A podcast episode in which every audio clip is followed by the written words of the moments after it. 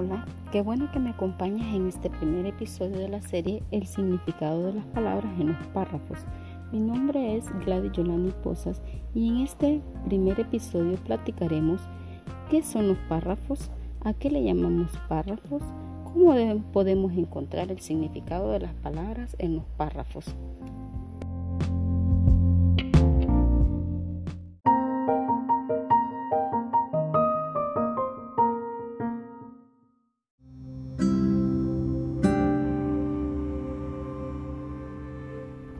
Los párrafos son fragmentos de un texto. Los podemos identificar porque siempre van a iniciar con una mayúscula y van a terminar con un punto y aparte.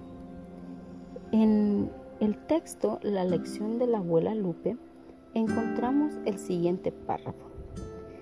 Desconsolado, Cristian salió corriendo hacia la hamaca del patio para contarle a abuela Lupe que su mamá no quería comprarle zapatos nuevos.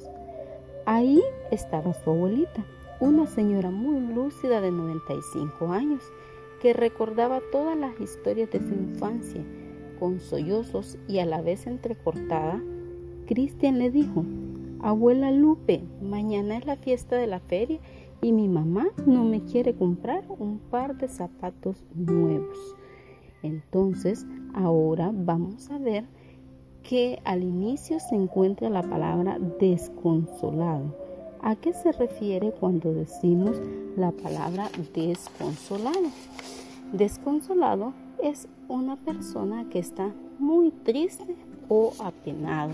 Por eso vamos a decir que en este caso Cristian se encontraba muy triste porque su mamá y su papá no le podían comprar zapatos.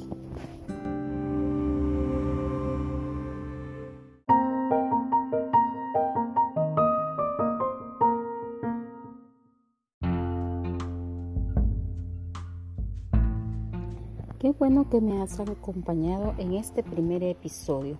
Les envié una guía con una serie de párrafos en los cuales identificaremos el significado de varias palabras. No te pierdas el episodio 2 la próxima semana.